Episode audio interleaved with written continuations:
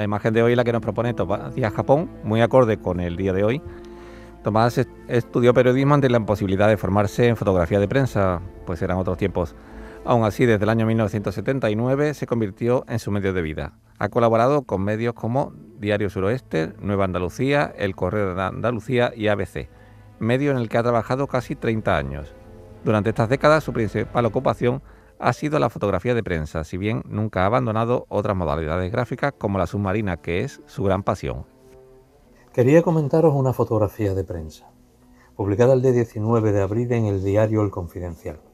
Su autor es el fotógrafo gallego José Cabalar, de la agencia EFE, ganador del premio Galicia en Foco, entre otros.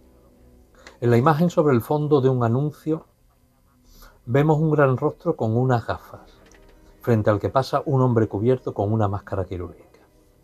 La fotografía ilustra una noticia sobre el fin de la mascarilla obligatoria.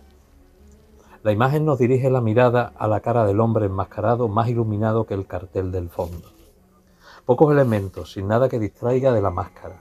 Una imagen limpia y sobre todo con una composición impecable. Desde hace más de, dos años los medios han abierto con fotografías de rostros cubiertos. Me parece importante en estos momentos ver una foto tan original sobre un tema tan trillado. Obra del fotógrafo José Cabaral. Fotoperiodistas que buscan la imagen del día y que hoy tiene que ver con las mascarillas. La tarde de Canal Sur Radio con Mariló Maldonado. También en nuestra app y en canalsur.es.